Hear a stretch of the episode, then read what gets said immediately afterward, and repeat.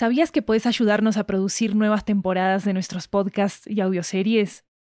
En Estudio 80 ya tenemos a la venta una nueva serie de audiolibros que están basados en nuestros podcasts y que fueron producidos de manera totalmente independiente por nosotros.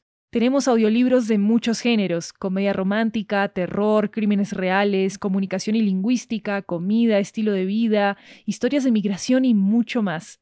Varios de ellos están disponibles en español, inglés, italiano y francés. Conoce nuestro catálogo en 80estudio.com, diagonal audiobooks, y encontrá los títulos en libro.fm, Apple Books, Google Play, Storytel, BookBeat y en tu aplicación de audiolibros favorita. Muchas gracias por tu apoyo.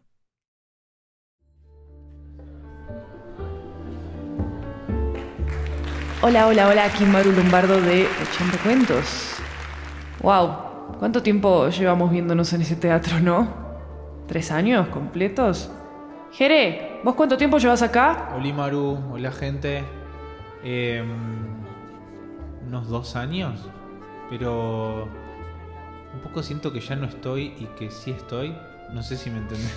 Wow. Em, en todo este tiempo encontramos siempre caminos para llevar este teatro a los oídos de ustedes. Y ahora tenemos que despejar la sala. Cuando me puse a pensar en 80 cuentos y en cómo empezó, se me ocurrió inmediatamente algo sobre saber de antemano algunas cosas. Así que acá va intuición. ¿Alguna vez les pasó esa sensación de mirar a alguien a los ojos y de repente saber cómo iba a terminar algo con esa persona? Una relación, un vínculo de cualquier tipo, una situación aleatoria. Eso lo llaman a veces amor a primera vista. Aunque se trata de amor a primera vista cuando instantáneamente vemos que algo se va a terminar, bueno, puede haber amor en los finales también. No sé. Eso es una intuición, algo que viene de las entrañas. Y a la intuición siempre es mejor escucharla, porque si la ignoramos, dejamos nuestro destino en manos de otros. Y aunque sea así, seguiría siendo nuestra culpa, nuestra responsabilidad. ¡Ja! ¡Qué curioso! O sea que ignorar nuestra intuición pone nuestro destino en nuestras manos. ¡Wow! Les quiero contar una historia de una persona que me hizo pensar en la intuición.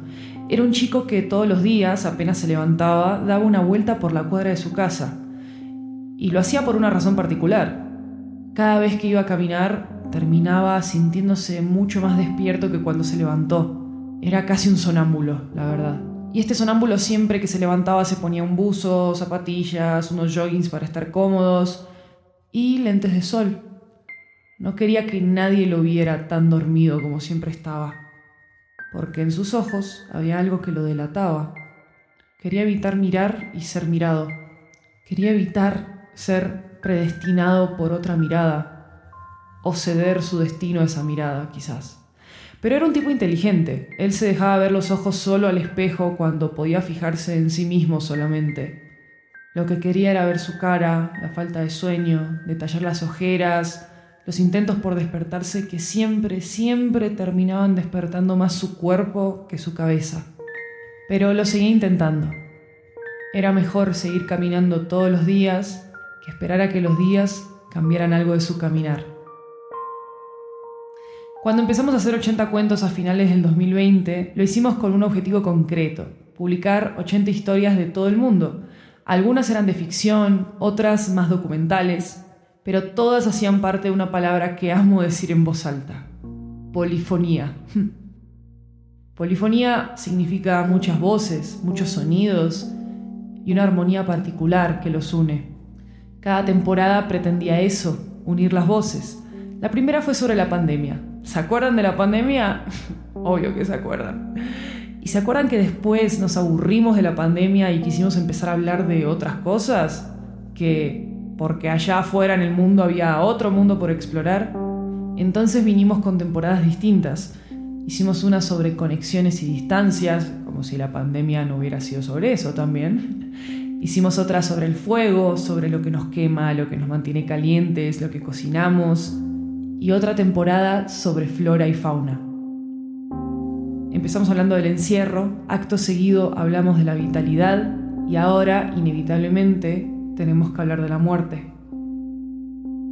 Salir del encierro fue un nacimiento, 80 cuentos fue un laboratorio, y la muerte, claramente, puede ser también un renacer.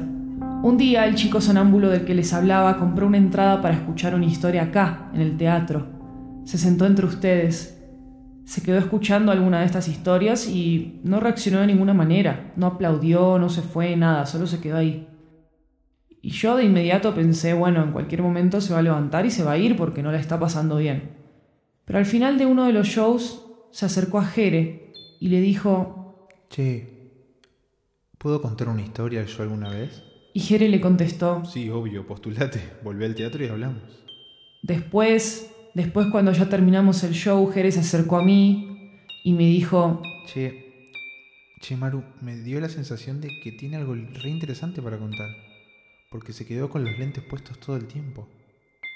En mi historia, el sonámbulo vuelve, se para en este escenario donde estoy yo y cuenta que la razón por la que camina alrededor de su casa todas las mañanas es porque duerme mejor caminando que acostado y que quiere aprovechar esas últimas horas de sueño de la mañana para dormir como nunca antes ha dormido y que un día, soñando despierto más o menos mientras camina, llegó a una ciudad subterránea de otro mundo y allí una criatura de fuego lo miró a los ojos.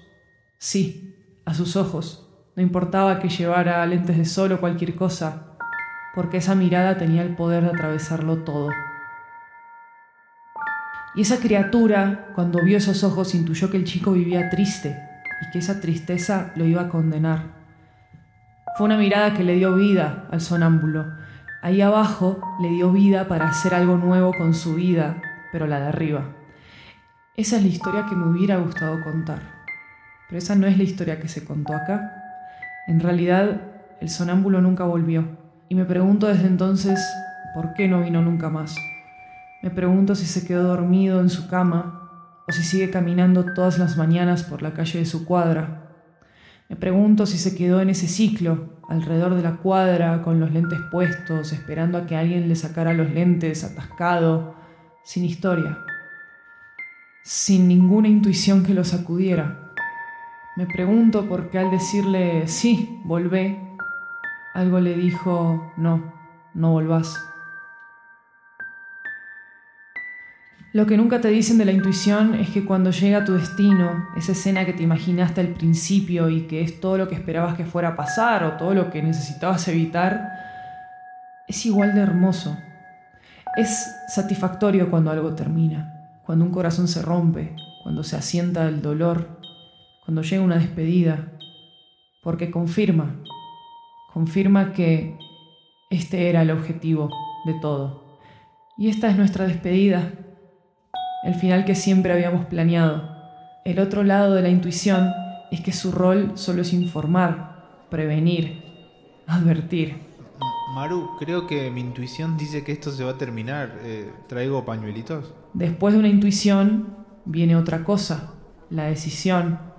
Y la decisión la toman las voces, los oídos que nos acompañaron, ustedes. Y quizás algún día este chico que camina por las calles vuelva a preguntar si puede contar otra historia, si puede cambiar el destino. Gracias por siempre estar acompañándonos y gracias también por la oportunidad que me diste para jugar en este teatro, Maru. Gracias por escucharnos en más de un idioma y a todos los creadores que nos abrieron las puertas a experimentar junto a nosotros. Sus voces y sus oídos son nuestras historias. Ustedes son 80 cuentos. Gracias por escuchar.